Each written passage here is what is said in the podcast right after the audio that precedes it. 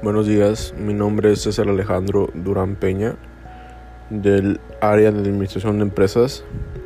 Hoy les platicaré sobre el tema de Producto Interno Bruto en México y el impacto que este ha tenido en el ingreso de la capital.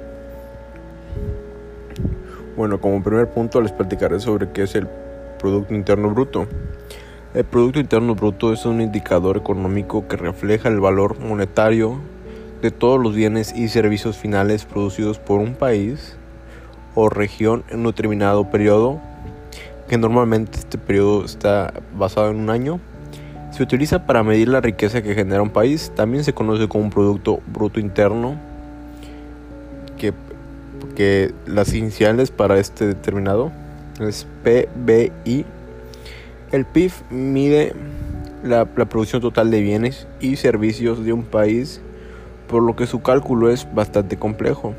Tenemos que conocer todos los bienes y servicios finales que ha producido el país y sumarlos, es decir, la producción de manzanas, leches, libros o alimentos que vendan en un supermercado, las maquinarias, hasta un simple taxi, un dentista o alguna profesión son, son sumadas al PIB. Se dice que el país que el país crece económicamente cuando la tasa de variación del PIB aumenta, es decir, el PIB del año calculado es mayor que el año anterior. Siempre en todos los años ha sido así. Y ahora voy a hablar también sobre el crecimiento del PIB.